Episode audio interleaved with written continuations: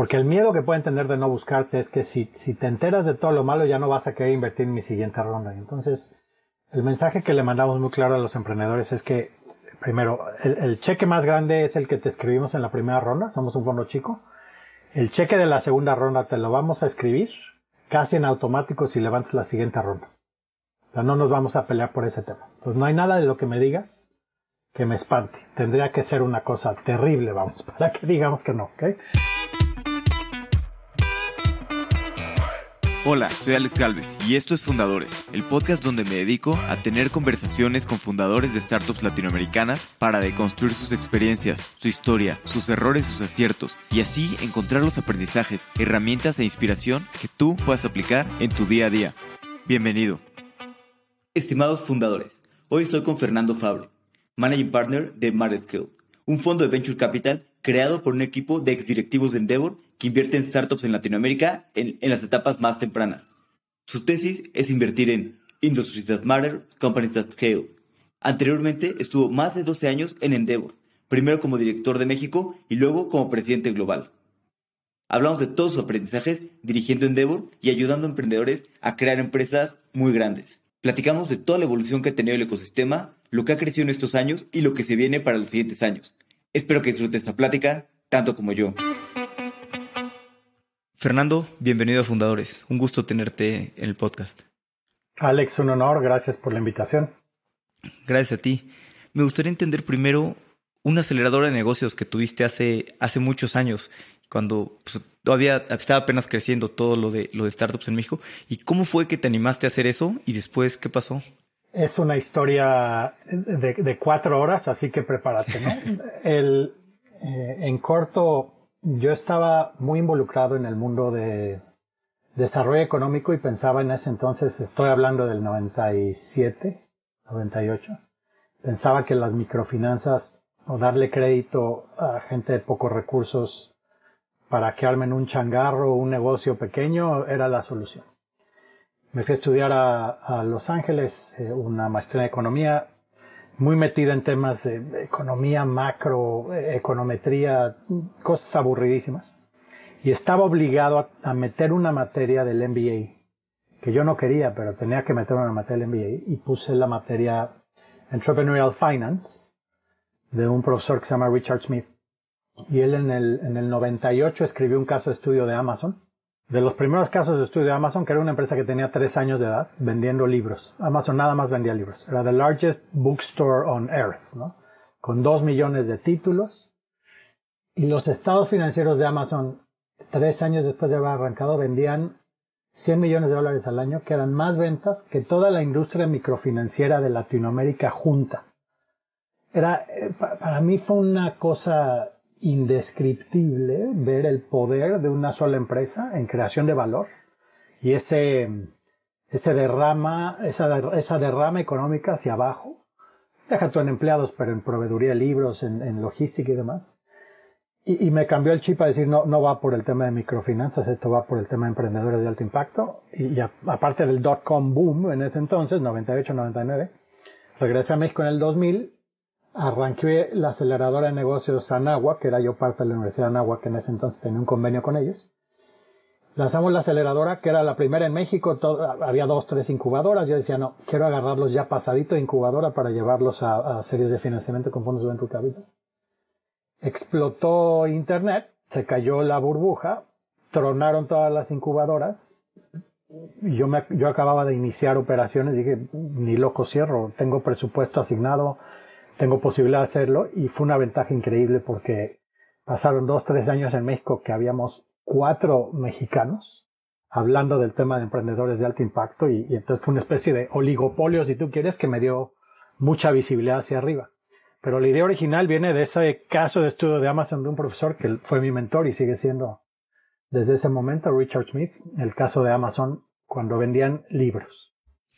Sí, yo también me acuerdo cuando estaba leyendo la, eh, un libro, La historia de Amazon, cuando estaba viendo las ventas año con año, decía, pues qué impresionante esto, ¿no?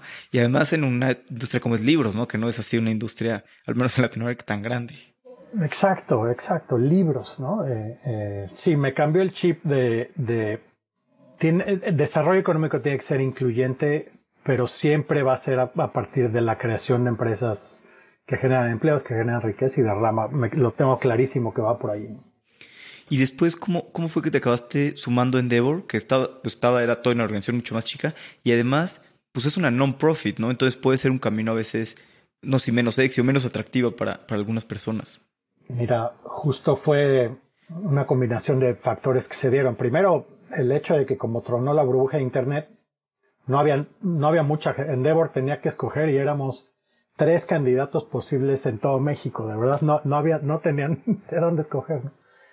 Pero otra cosa bien curiosa que pasó es que durante mi estancia en, California estudiando, me hice muy amigo de Richard Smith, me empecé a meter más en temas de emprendedores, de venture capital.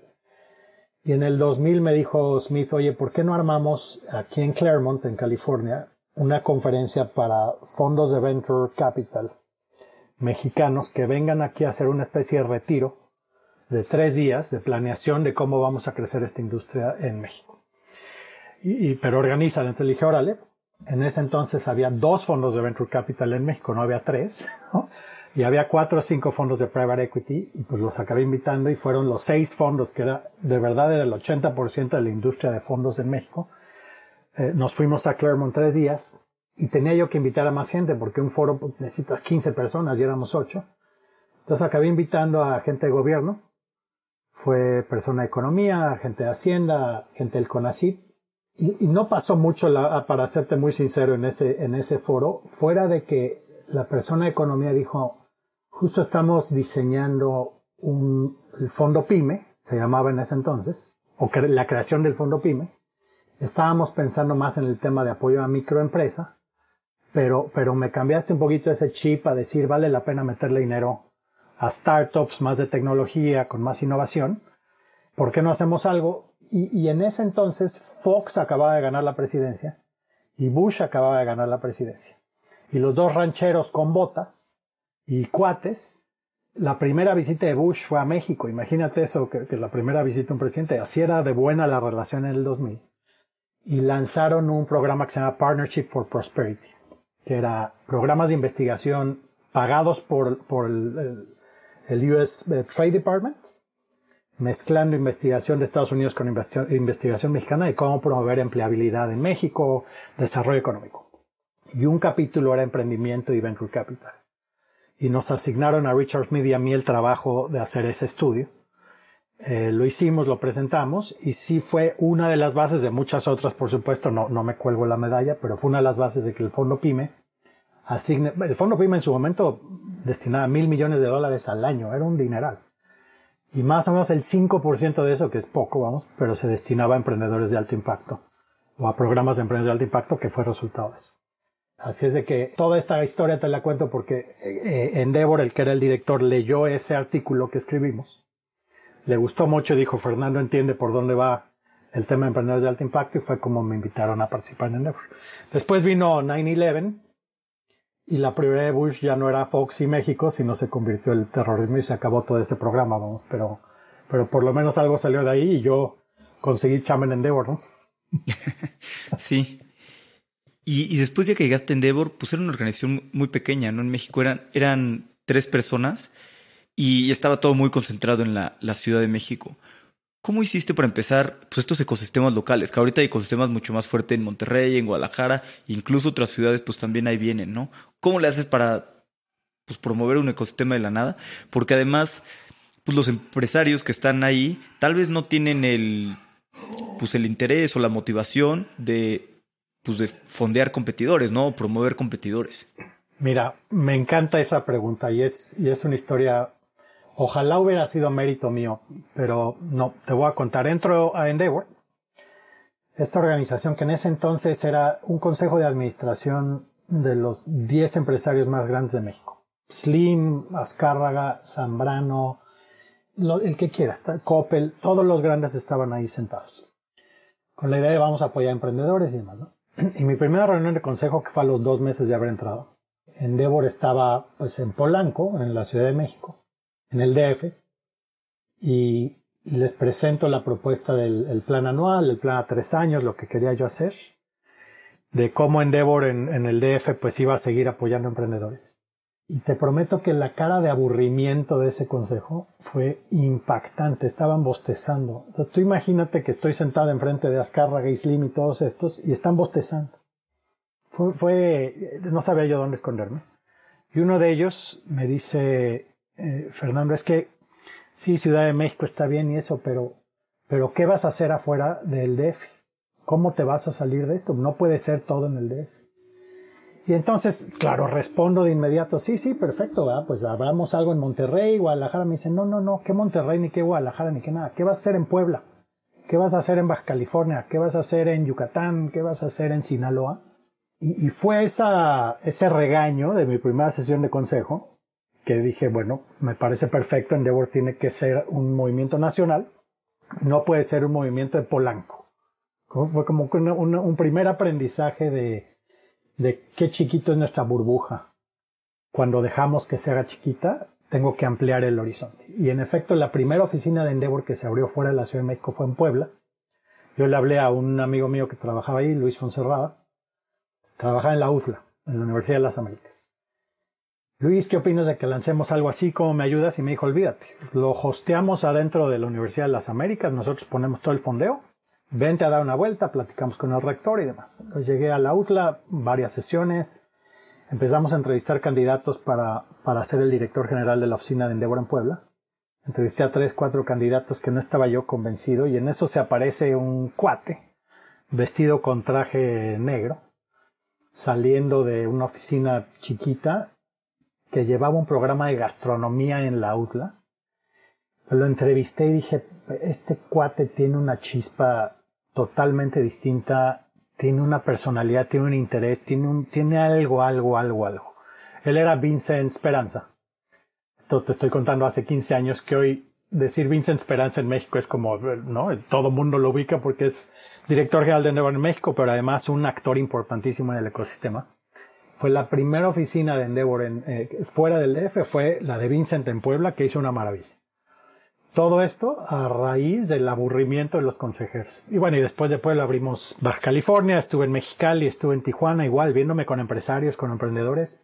Primera vez que estaba yo hablando con personas fuera de la Ciudad de México en, negocios, digamos, y era, era impactante ver cómo tienen otra mentalidad, tienen otro chip, cero centralizado, no les importa en lo más mínimo el DF, no les importa Monterrey, tienen un vínculo con California espectacular. Abrimos Endeavor en, en Baja California. Abrimos Endeavor en Yucatán, en Mérida. Abrimos Endeavor en Sinaloa, con el apoyo de los Coppel. encontramos un universo de actividad empresarial y de interés por apoyar emprendedores que sí creo que fue la base de que Endeavor deje, y lo digo con toda honestidad, Endeavor era en el año 2000 al 2004, era Endeavor Ciudad de México slash Polanco. Eso era, ese era el universo de Endeavor de emprendedores, esa era la esfera de impacto. Y creo que lo que pasó a raíz de, este, de estos esfuerzos, que otra vez ojalá hubieran sido mérito mío, eh, es que Endeavor convirtió el concepto de emprendedores de alto impacto en un fenómeno, un movimiento nacional. Y nos dio un impulso importantísimo. Sí, totalmente. La verdad es que creo que el trabajo que ha hecho Endeavor en, pues en México, en Latinoamérica y en muchos países en desarrollo ha sido enorme, ¿no? Y sobre todo eso, ¿no? Creo que necesitas el, apoyo local en cada lugar porque pues, el emprendimiento es local, ¿no? Realmente cada ecosistema pues, se va generando a partir de, de, pues, de las personas locales. Y después repetiste esto mismo en, pues, en Endeavor, pues, de, parte global. Pero ¿cómo fue que te, que te fuiste a Nueva York? Además, pues bueno, te mudaste a otro país, un poquito otra cultura, a buscar esta organización, expandirla por todo el mundo. Y además en ese momento, pues llegó tu primera hija, ¿no? Mira, Endeavor eh, en ese entonces, te estoy hablando del 2000, ya parece entonces era 2000, vamos a pensar 2007, 2008, donde Endeavor en México ya era la oficina más grande de Endeavor, de nueve oficinas. Y era, y era la oficina que tenía más alcance nacional. Y cuando te digo que habíamos creado ya un movimiento o atención hacia emprendedores de alto impacto nacional, lo digo igual, espero que no suene arrogante, pero Así como Fox y Bush nos habían contratado, bueno, los gobiernos de ellos nos contrataron para hacer este estudio. Con Calderón me invitaron en un evento de campaña para, para diseñarle un modelo de cómo Calderón iba a apoyar incubadoras de empresas.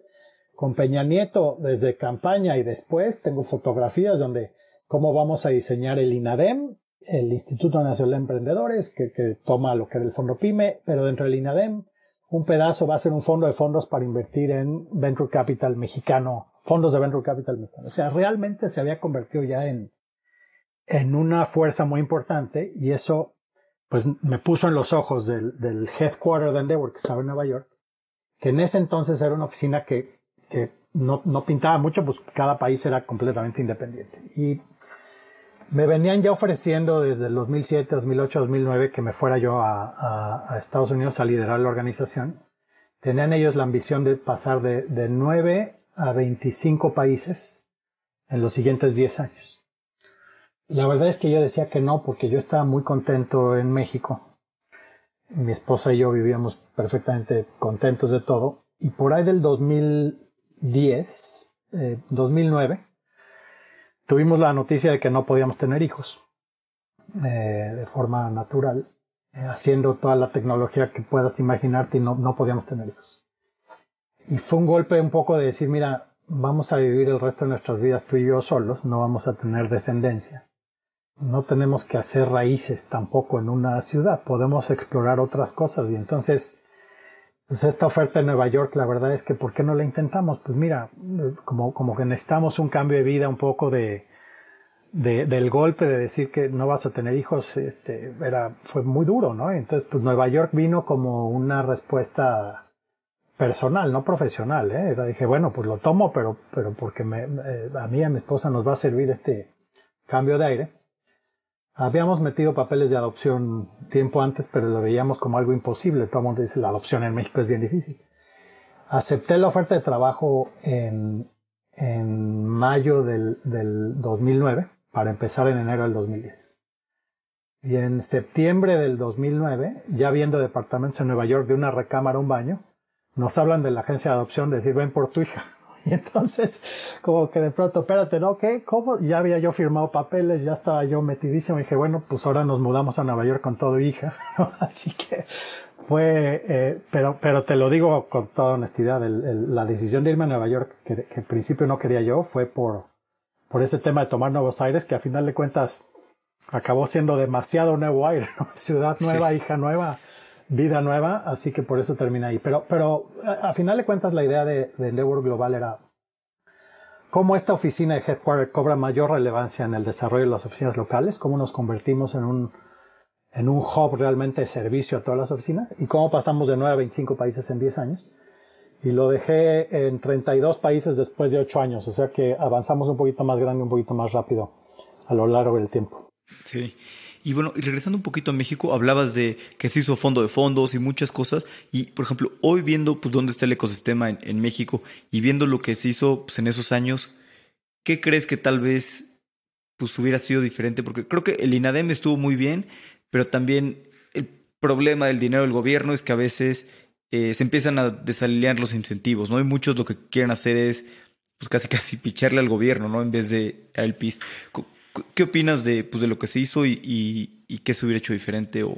Mira, lo que voy a decir puede ser un poco controvertido, pero eh, si el fondo PYME en su momento asignaba mil millones de dólares anuales a, a, a microempresa, empresa, emprendedor, toda una mezcla.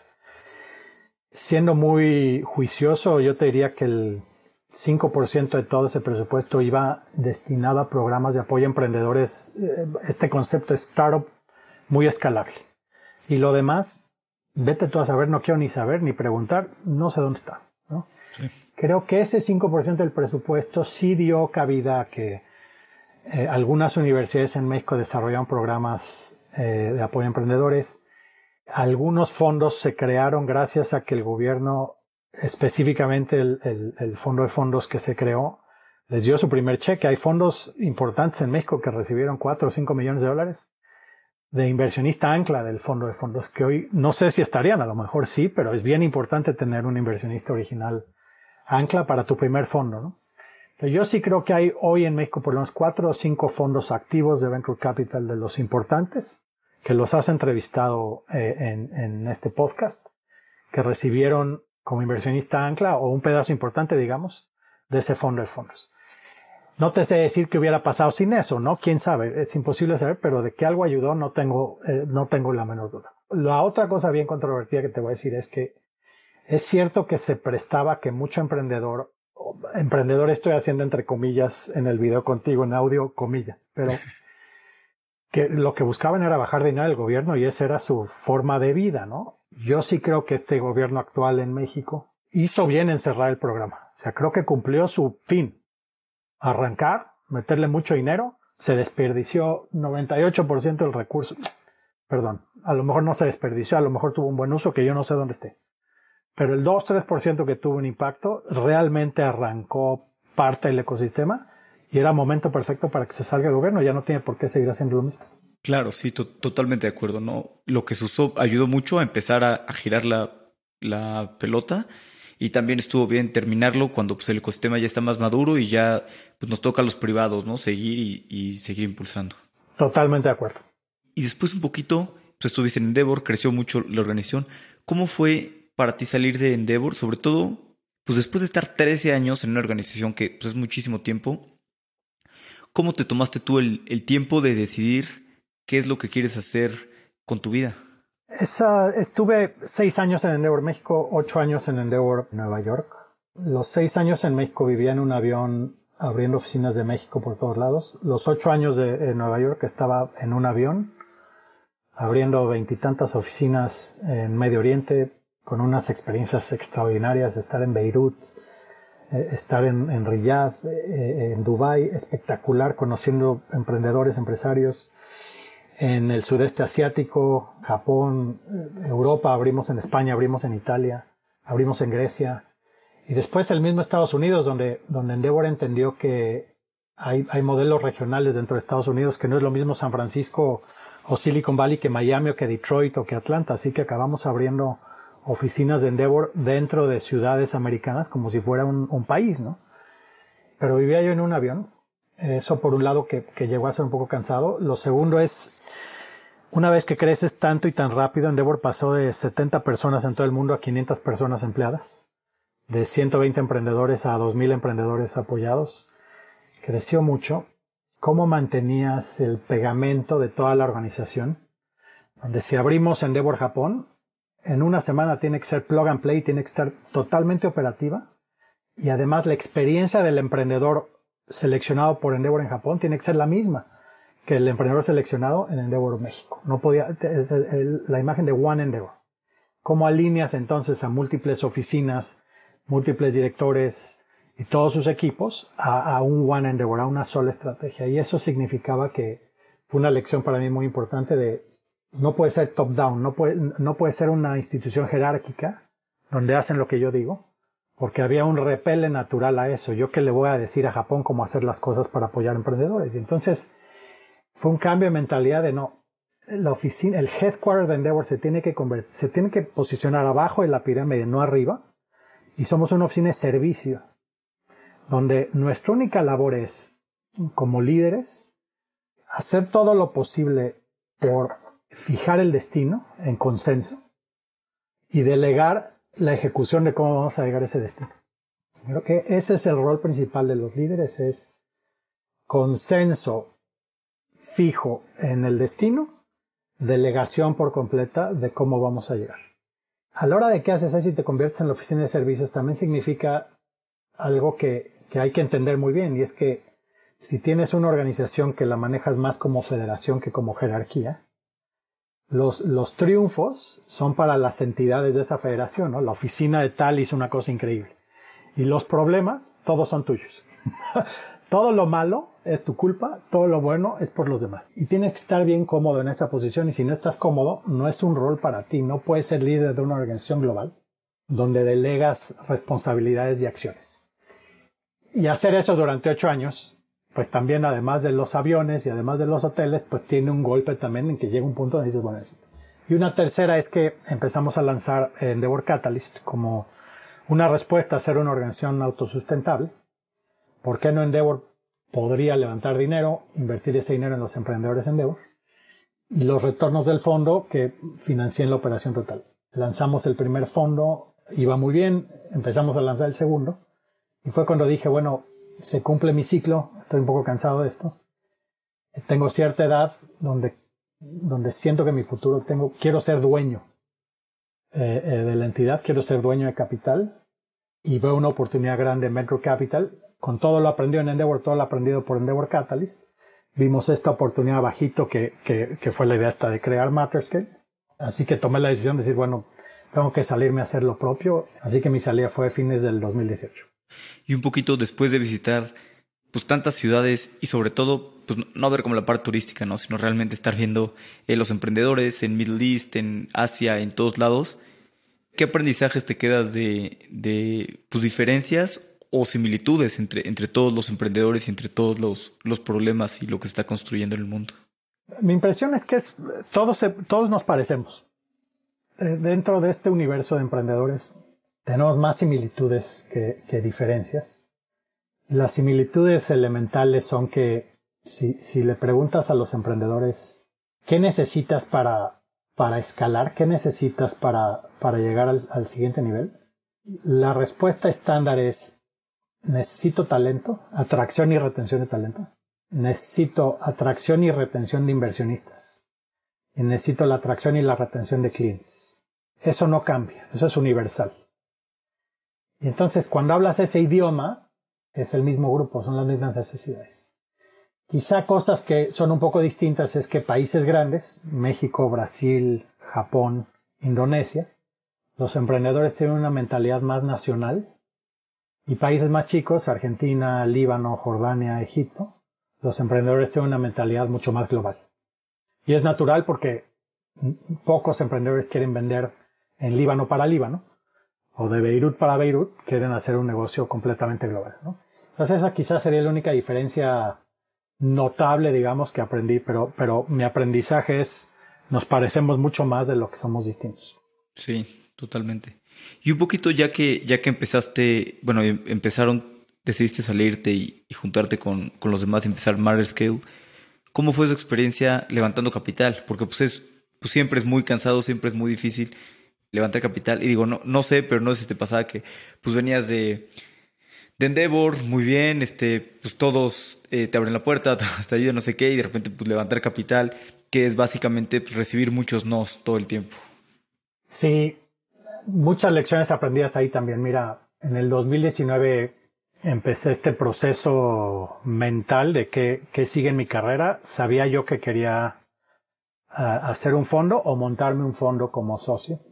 Empecé dando clases en la Universidad de Columbia un poco como para distraerme, entretenerme un poco y tener la mente activa, ¿no? Pero dije, me voy a tomar todo el 2019 un, break y, un, y un, un parteaguas de qué sí. Y coincidió en que me empezaron a buscar algunos directores de Endeavor en distintas partes del mundo para decirme que ellos también ya iban de salida de Endeavor por causas naturales, es decir, llevaban cinco o seis años en Endeavor y ya les tocaba salir. Pero, pero justo coincidió que salía Adriana que llevaba Endeavor en Colombia, Antonio, un brasileiro, eh, pero llevaba Endeavor en, en, el Midwest desde Detroit, Gabriela, que había llevado Endeavor en Argentina hace eh, un año previo, eh, había salido y estaba buscando tener oportunidades. Y fue como que un, shock para mí decir, espera, estamos, eh, estamos cuatro o cinco personas, ex Endeavor, llevamos trabajando juntos cinco o seis años de la mano con toda la fricción que puede venir de eso y todo lo bueno que puede venir de eso. Y si ya somos un equipo con reputación, creo que tenemos una obligación moral de hacer algo juntos. No es ni siquiera opcional, tenemos que hacer algo. Y de ahí salió Marescale. El último trimestre del 2019 pensamos vamos a lanzar este fondo, deberíamos de tener un primer cierre en marzo del 2020. y, y, íbamos muy bien y llega marzo del 2020 y el, el 12 de marzo tres, cuatro family offices que nos habían hecho un soft commit, nos escribieron para decirme se está cerrando el mundo por COVID, cancelamos nuestra posible participación hasta nuevo aviso. Así que se, nos cayó el, el, el, fondo en ese instante. Así que eh, no nos quedó otra más que tomar la decisión ahí, ¿seguimos adelante o nos frenamos? Vimos entre marzo del 2020 a marzo del 2022 vimos a más de mil posibles inversionistas. Y de esos 87 invirtieron con nosotros. Pero eso significa que hubo mil personas que nos dijeron que no. Y, cada no es un cuchillo, ¿no? Cada no es no porque no confío en tu capacidad de generarme mi dinero de regreso. El, aprendizaje más importante para mí si vas a levantar un fondo es que no vayas solo porque, porque te vas a dar un tiro. sería deprimente, muy frustrante. Eh, lo hagas con socios y con socios donde te asegures que va a haber muchísima fricción mientras levantas capital porque mucha gente te va a decir que no y, va a llegar a un punto le quieres echar la culpa a alguien. Oye, es que presentaste mal, es que dijiste algo que no debiste durante la llamada con el inversionista, o es que la razón que sea, se genera muchísima. Y, la otra fricción es, yo creo que estamos levantando el fondo equivocado. Deberíamos de levantar dinero para esta otra industria, para esta otra etapa, porque ahí está el dinero. mucha duda, mucha frustración. Necesitas tener un equipo en el que confíes, con el que te puedas pelear a gusto si tú quieres sabiendo que viene esa fricción. Entonces, para mí la lección más importante de todas es prepárate para, para toda esa frustración, saber canalizarla muy rápido y no distraerte de un objetivo que es llega a first close, una vez que llegues a first close empieza a invertir, los inversionistas empiezan a generar más confianza y de ahí sigues para adelante. Y eso lo puedes hacer si tienes un equipo en el que confías a ciegas. ¿Y ustedes cómo, cómo han cambiado la, propuesta de valor. Me decías que, por ejemplo, las cosas más importantes son talento, ventas y, capital. Pero ¿cómo haces para escalar eso, no? Siento que, pues, medio todos los fondos te dicen eso, ¿no? Capital, talento, ventas. ¿Cómo haces para realmente hacer algo que puedas ayudar a los emprendedores a atraer talento de una manera escalable, ¿no? Y que no dependa como solamente de, de una persona o de algunas personas. Yo creo que varía del tipo de fondo que eres y la etapa en la que estás invirtiendo. Nosotros queremos ser primer, segundo cheque, pre-seed o seed Hemos hecho bastante más pre-seed. Eh, hemos invertido en 27 empresas. Ahora, ahora si quieres platicamos más de eso, pero para mí la lección más importante, cómo le agregas valor a los emprendedores, siento que va un poquito distinto al, a la narrativa que escuchamos de, muchos otros fondos que, que, buscan ser una plataforma de ventas y de atracción de talento. Yo siento que estamos invirtiendo en una etapa en la que Todas las empresas en esta etapa se van a tropezar. Todas van a tener un momento de adversidad muy difícil. Todas. Y yo no soy quien para decirte y meterme en tus estados financieros y en los unit economics y, revisar que en el, en, el, renglón 28 de flujo efectivo metiste mal el cálculo del pronóstico de ventas y, y, contrataste mal a este, mejor contrata a este otro. Yo no soy quien para decirte eso porque porque eso es algo que decías tú y si quieres rebotar ideas conmigo, adelante. Pero, pero no, ya entendí que nuestro rol en esta etapa, la más importante de todas, ¿cómo le vas a hacer para que esos emprendedores en los que invertiste no pierdan la motivación, las ganas, la intención de seguir adelante cuando las cosas se ponen difícil muy al principio? Porque lo más fácil para un emprendedor cuando las cosas no se dan es voy a cerrar porque llevo poquito, tengo poco liability, ¿no? Debo poco. Apenas levanté un poco de capital, no salió y además me puedo contratar en cualquier otra empresa porque el talento a ese nivel se busca muchísimo. creo que nuestro rol es saber que tus emprendedores van a enfrentar adversidad. Y cuando, cuando eso suceda, no se trata de ir tras ellos a decir que hiciste mal, sino es ¿Cómo le voy a hacer para ayudarte a que mantengas esa motivación y todavía más grande? Para que te levantes con ganas. Mi, frase favorita, bueno, una de mis frases favoritas es de Churchill que dice en inglés, ¿no? Success is going from failure to failure without losing enthusiasm.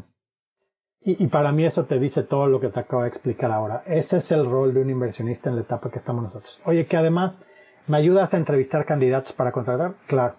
¿Me ayudas con introducciones con fondos? Claro. Introducciones con empresas, por supuesto, lo que quieras. Proactivo también. Pero nada importa más que tener al fundador siempre muy motivado de lo que sigue. Somos porristas y coaches de, de tu trabajo. ¿Y cómo haces para estar tan cerca de los fundadores? Porque a veces pues, ellos no te quieren, les da pena o miedo compartir, ¿no? Que, que no están teniendo esta motivación, la falta de cosas. He visto muchos emprendedores que no le quieren compartir a sus inversionistas o al equipo y esto es lo que lo hace un camino muy solitario, ¿no? Pero ¿cómo haces para que te tengan la confianza de que te compartan ese tipo de inquietudes pues desde temprano?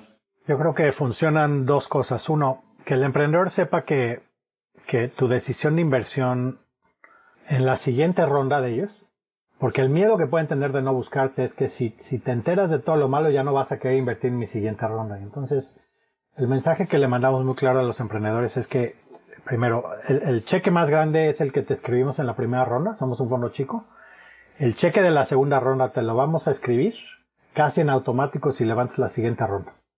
O sea, no nos vamos a pelear por ese tema. Entonces, no hay nada de lo que me digas que me espante. Tendría que ser una cosa terrible, vamos, para que digamos que no. Esa es la primera. Y la segunda yo creo que es también que el emprendedor tiene que saber que para nosotros lo que más va a generar valor a nuestros inversionistas en Marescale es que logremos crear una reputación que los founders digan asóciate con Marescale, porque eso nos genera mejor deal flow futuro.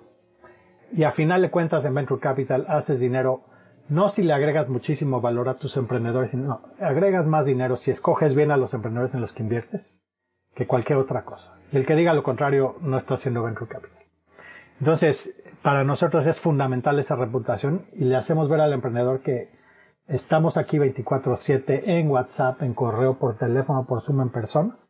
Me puedes contar lo que sea. Y sobre todo, cuando me cuentes lo que, lo que me vas a contar, que sepas que mi tarea número uno es tu motivación como founder. ¿Cómo le voy a hacer yo para ayudarte con todo lo que tengo que hacer para que tú mantengas siempre esas ganas de hacer más? Ese es mi trabajo. Y creo que esa propuesta de valor hace que sea un poquito distinto al emprendedor que me va a buscar para hablar de sus unit economics porque no le salen las cuentas. Claro. Y, ahorita que están empezando eh, Scale, ¿cómo, ¿cómo piensan en su fondo 3? ¿Cómo ven el fondo 3? A mí me llama la atención que pues teniendo tanta experiencia de, Endeavor, hayan elegido invertir en, en etapa presemilla en vez de tal vez en, en una serie A o algo así, que pues es cuando normalmente la gente se une en Endeavor, ¿no? Ese tipo de cosas. Yo pensaría que tienen más experiencia en, en esa etapa. Bueno, lanzamos Scale 1 en el 2020 fue el primer cierre, eh, seguimos invirtiendo el fondo 1 eh, el fondo 2 es el que estamos pensando lanzar más hacia fines de, de 2023, quizá 2024, dependiendo un poco cómo está la situación en el mercado. Esperaríamos que sea un fondo del doble del tamaño. El fondo 1 fue un fondo de 25 millones de dólares. La aspiración que tenemos que el fondo 2 pueda ser un fondo de 50 millones de dólares y mantenernos enfocados en etapas pre-seed.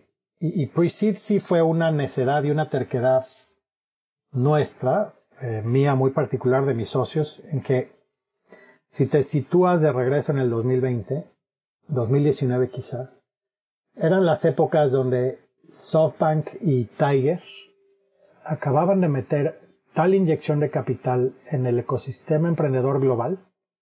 SoftBank anunció, cuando, cuando un Sequoia levantaba fondos de 500 millones de dólares, y era un gran fondo, eh, SoftBank anuncia 100 billones de dólares en un solo fondo, que fue y de ahí Sequoia ahora levanta fondos de 3 billones de dólares. O sea, cambió la industria ese anuncio de SoftBank, para bien o para mal.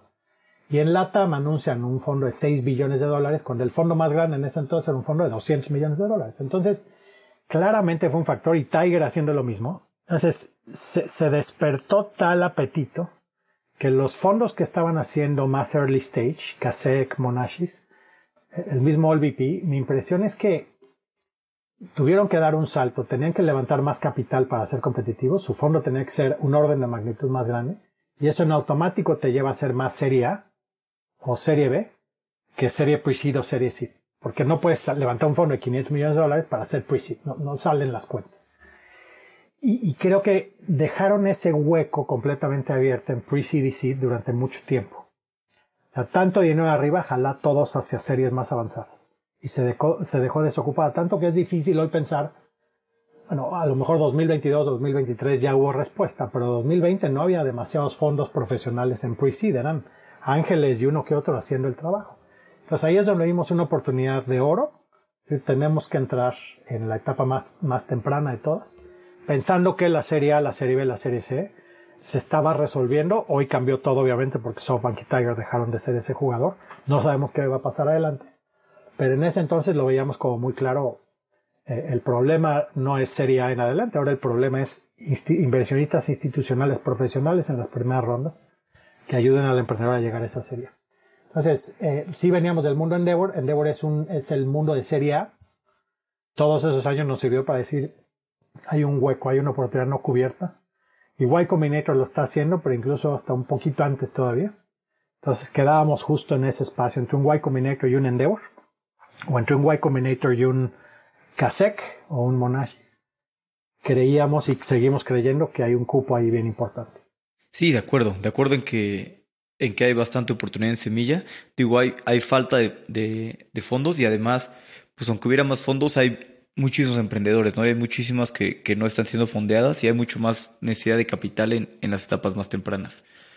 Y Fernando, ahorita pues estás cerca de cumplir eh, 50 años y me imagino que con esto pues te pones a reflexionar más acerca de, pues, de lo que has hecho en la vida y de lo que quieres hacer los siguientes eh, 20 años de, de, tu vida, ¿no?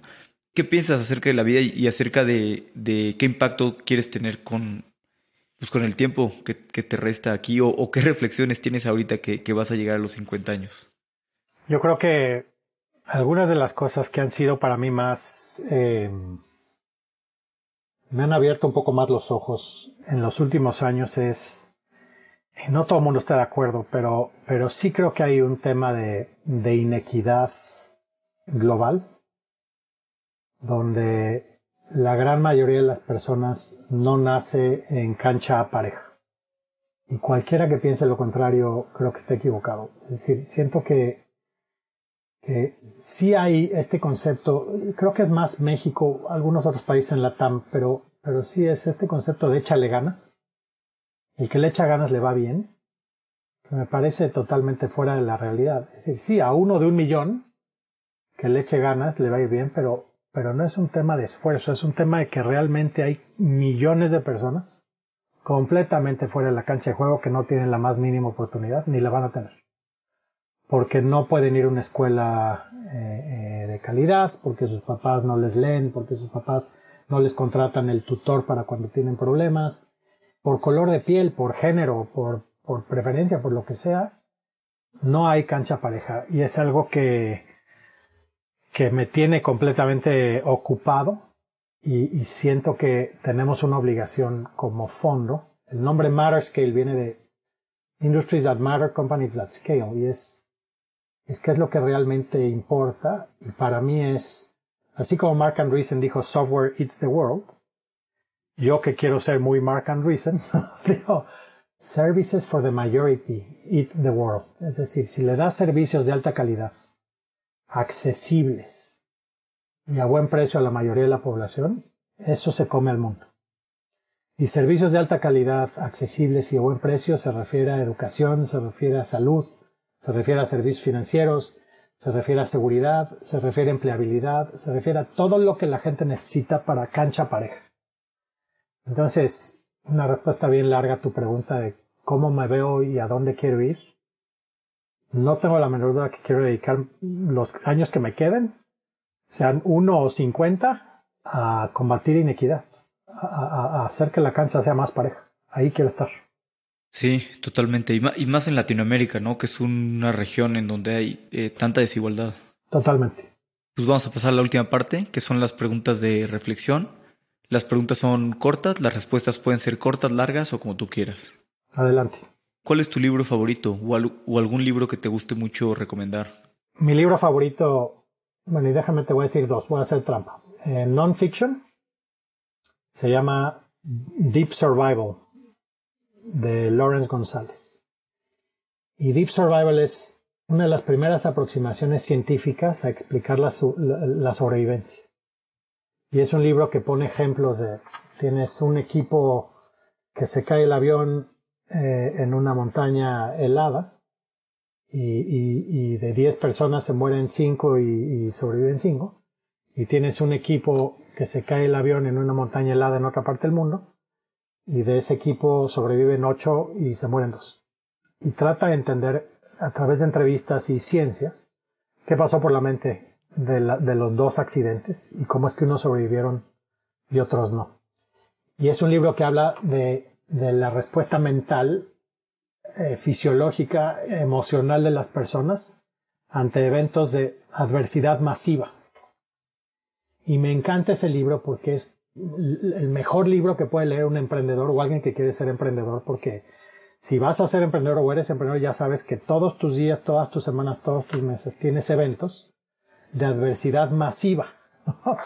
Y, la amígdala en el cerebro se te congela porque eres ser humano y eso nos pasa. Y entonces, esta aproximación científica es cómo destrabas la amígdala si quieres y cómo te enfrentas a esa adversidad lo más rápido posible. Es, casi el MacGyver de la sobrevivencia, ¿no? El, el Bear Willis de la sobrevivencia, pero pensado muy científico de, de, cómo puedes educarte, cómo puedes formarte para responder a estos eventos inesperados, masivos, adversos a lo que te estás enfrentando. Me encanta ese libro en non-fiction y ficción muy relacionado, me encanta la novela Life of Pi, que es exactamente lo mismo. Es, es cómo creamos storytelling, cómo nos creamos historias que nos motiven ante eventos de adversidad masiva.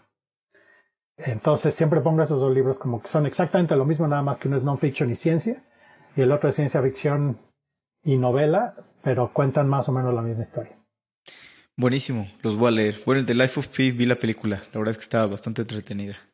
Muy entretenida, es de esos finales extraordinarios y, te explica toda la película en un solo final además, ¿no? Y Deep Survival de verdad es algo que, que eh, y Lawrence González es un gran, gran autor además en, en estos temas de adversidad, sobrevivencia y la ciencia de la adversidad. ¿Qué creencia o hábito has cambiado en los últimos cinco años que ha mejorado drásticamente tu vida? Mira, hábito, yo creo que todo el mundo te dice lo mismo, pero es quitarme el azúcar de encima.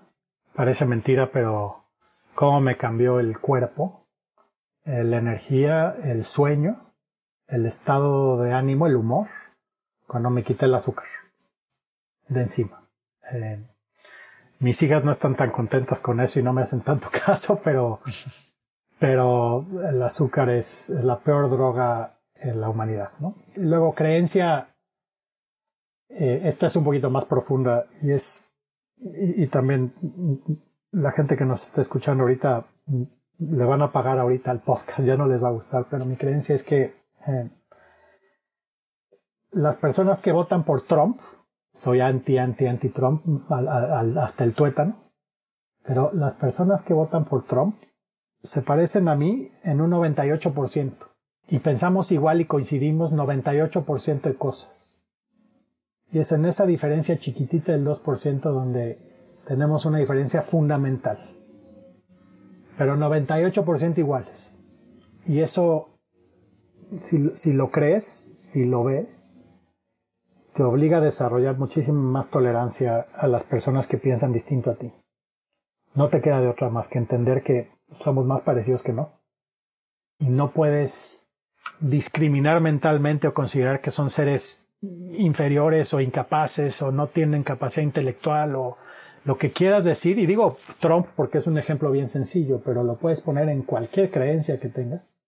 Cualquiera que crea algo fundamentalmente distinto a ti, en el 98% de las veces van a estar de acuerdo. Y eso para mí es algo que sí me ha cambiado mucho la forma en la que platico con gente. Mi mejor amigo, bueno, eh, mi, vecino, uno de mis mejores amigos, es mega eh, apoyador de Trump. Pero nos llevamos muy bien. Y esto no hubiera pasado hace cinco años, lo hubiera yo vetado de toda mi vida. Por completo. Claro. De hecho, perdón, te interrumpo porque hay otro libro aprovechando esto que también recomiendo muchísimo. Es muy enfocado a Estados Unidos, pero creo que para Latinoamérica es, es interesantísimo. Este se llama Chris Arnaz, el autor. Y era una especie de un Nassim Taleb, si tú quieres, un matemático genio que trabajaba en investment banking en Nueva York, hizo todo el dinero del mundo.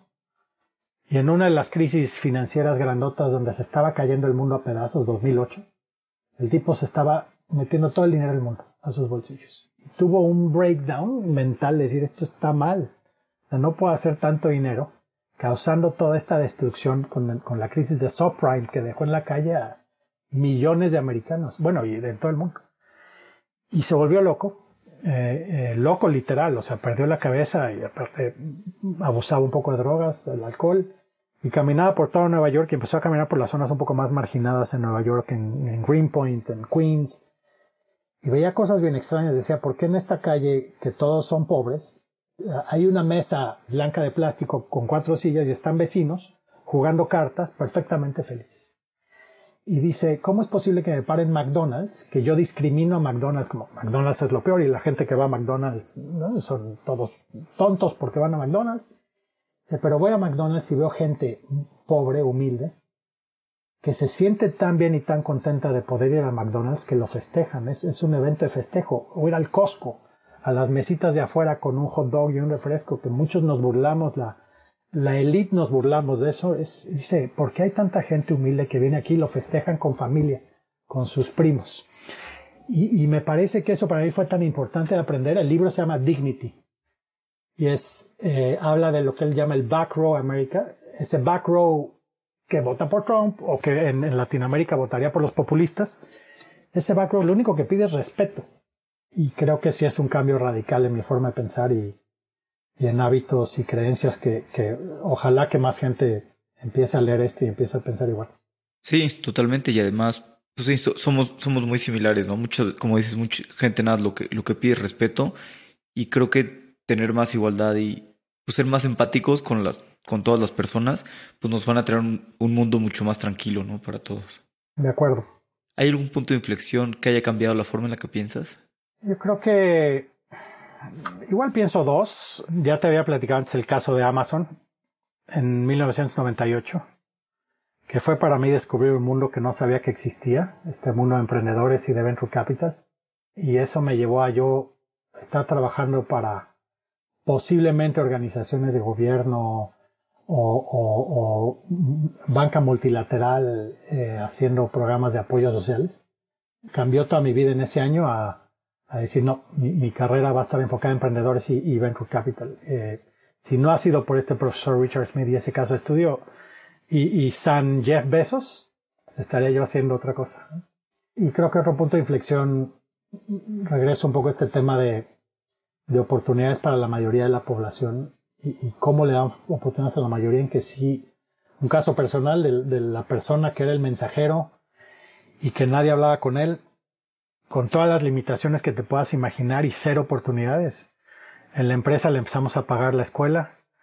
Eh, hace unos años se graduó de licenciado, yo es director de administración en la empresa. Es decir, sí, sí, lo viví, lo vi. Y claro, es una persona, pero, pero no nos costó nada de trabajo hacer eso. Es decir, fue, algo que hicimos en 30 segundos, tomamos una decisión de apoyarlo y listo, no hubo más que eso. Entonces, sí creo que esas dos cosas para mí han sido puntos de inflexión en, en la forma en la que pienso, en la forma en la que, en la que actúo o, o, o quiero seguir haciendo. Totalmente. ¿Tienes algún consejo que te hayan dado que te haya servido mucho?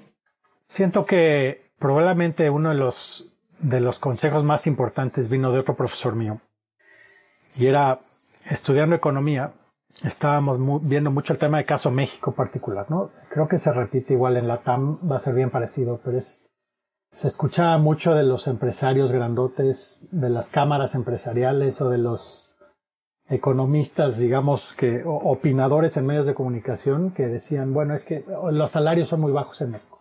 Y la respuesta es, bueno, es que para aumentar los salarios tenemos que aumentar la productividad. Y yo creo que durante una época de mi vida repetía ese mensaje, ¿no? Claro, claro, para que suban los salarios tenemos que aumentar la productividad. Y un día estaba hablando con, con un profesor mío y, le decía yo de esto y me decía, oye, pero es que el mundo es al revés. Y lo has vivido con los emprendedores. Contratas un equipo, les pagas bien, porque si no se te van. Y si les pagas bien, van a ser súper productivos. Y si les pagas mal, no van a querer trabajar en tu empresa y se van a salir. Entonces también me cambió esa perspectiva un poco de no, no, no, no. Para aumentar la productividad, primero tienes que subir los salarios. y es un cambio de mentalidad tan grande, regresando si quieres al tema de inequidad, regresando a lo que tú quieras, pero, pero igual siento que ese consejo fue también, me abrió los ojos a decir, claro, el mejor consejo que le voy a dar a los emprendedores es, para atraer y retener talento, les pagas bien, compartes la propiedad de la empresa con Stock Option Plan, tengo toda una calculadora de cómo calculas opciones financieras para tu equipo y cómo asignarlo de forma adecuada, porque me parece que es fundamental. Entonces, igual una respuesta larga, una pregunta sencilla que es el consejo que me cambió mi forma de pensar, pero que además aplico todos los días con todos los emprendedores, es eh, atrae gente y págale bien, y, y, eso te va a hacer mucho más productivo. Sí, totalmente, ¿no? Y pues la gente con buenos sueldos bien pagada, pues va a trabajar mucho más feliz. Es obvio, suena obvio, ¿no? Es, pero hemos estado acostumbrados a que nos digan lo Fernando, a lo largo de tu vida has tenido eh, muchos aprendizajes. Si, fueras solamente a transmitirle dos aprendizajes que te gustaría que se quedaran tus hijas, ¿qué aprendizajes te gustaría que fueran? Traten a todos con, con el mismo nivel de respeto y dignidad que tratas a tu familia y que tratas a tu mejor amigo.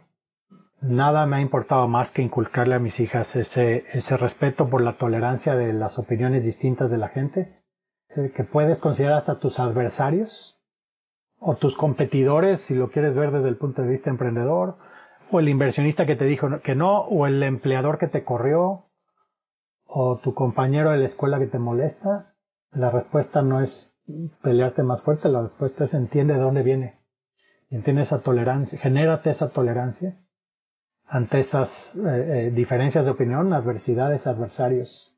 Es la que más eh, les transmito. Y la segunda, que suena bastante cursi a lo mejor, el, cheesy en inglés es el olvídate de esta idea de, de haz lo que te apasione.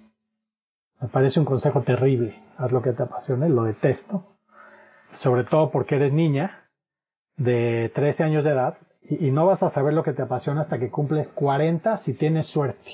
Pensar que vas a encontrar lo que te apasiona antes de los 40 es un gran mito. Vas a encontrar una cosa que te apasiona, pero no la cosa que te apasiona. Y entonces mantente siempre abierto abierta a la posibilidad de que algo te pueda apasionar. Quítate la presión de encima de que para los 18 tienes que saber exactamente qué va a pasar con el resto de tu vida y lo que estudies define el resto de tu vida. No. No es eso. Y entonces crearles otra vez esa flexibilidad mental que se eliminen presiones que son completamente arbitrarias y completamente artificiales eh, a lo largo. Y yo creo que aplica igual para emprendedores, eh, no tienes que tener todas las respuestas hoy. No sabes si tu empresa va a empezar siendo un portal para egresados de universidades o va a ser la red social dominante del planeta Tierra. No, tienes forma de saber eso. Sí, de acuerdo. Fernando, pues muchas gracias por tu tiempo. La verdad es que la pasé muy bien conociendo más de ti y conociendo más de, lo que están haciendo ahora en Matter Scale y espero que, pues, que sea el principio de un gran fondo. Mil gracias Alex, gracias a todos por escuchar, espero les haya gustado. Endeavor es una organización increíble que ha ayudado mucho a promover y a crecer el ecosistema para que sea lo que existe actualmente en Latinoamérica. Espero que todos estemos en los primeros pasos de lo que va a llegar a ser la región. Si te gusta Fundadores, suscríbete al podcast para enterarte de los nuevos episodios y también si no lo has hecho, pon los 5 estrellas en Spotify. Gracias infinitas.